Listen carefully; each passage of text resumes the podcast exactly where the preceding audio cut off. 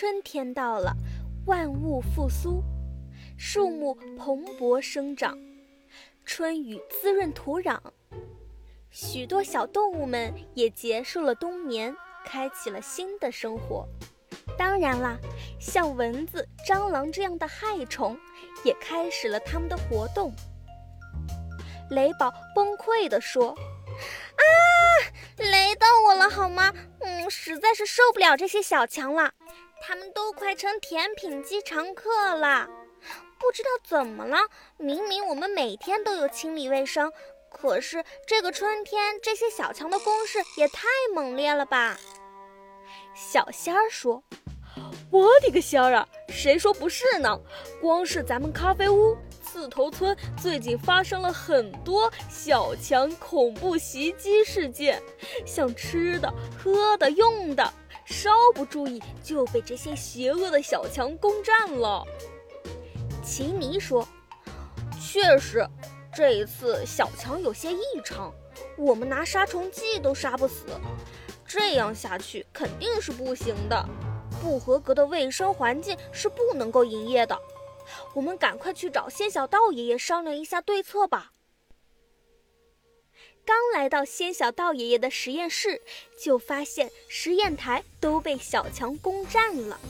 仙小道爷爷说：“我已经对这些小强进行了研究，他们的体内好像喝了增强剂，不但不害怕杀虫剂，而且繁殖能力极强。”我刚才只是不小心掉了一只，结果我的实验室就被侵占了。奇尼说：“仙小道爷爷，那我们有什么办法可以解决这个问题吗？”仙小道摸摸头上的花说：“据小道消息，既然化学方法杀不死他们，就用物理攻击。”应该会有些作用，不过普通的物理攻击肯定是不行的。刚才经过研究，我发现这些小强好像由别人操控着。我猜想，有可能是他们的老大在操控他们。找到小强王，应该就能解决问题。小仙儿说：“我的个仙儿啊！可是我们上哪儿去找这个小强王呢？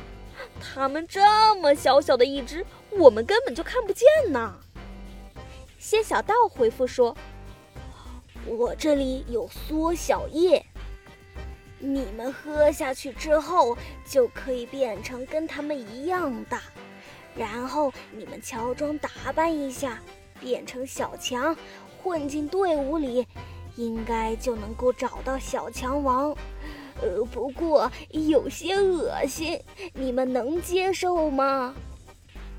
虽然这件事很恶心，很重口味，不过为了阻止邪恶的小强对刺头村的侵略，刺刺骑士团决定担此重任。大家伪装成小强的样子，喝下了缩小液，混进了小强的队伍里。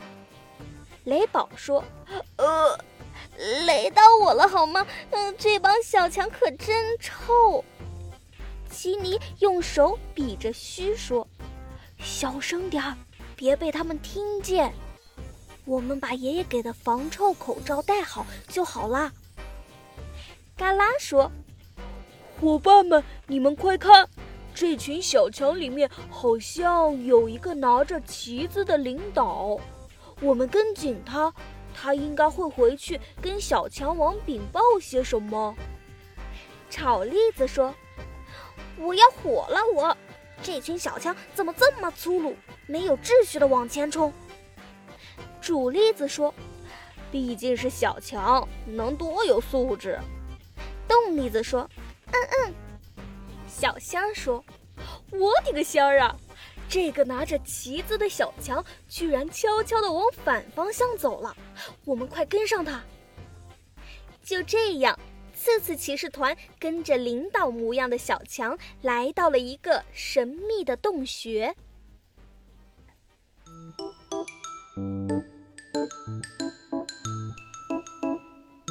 难道小强王就躲在里面？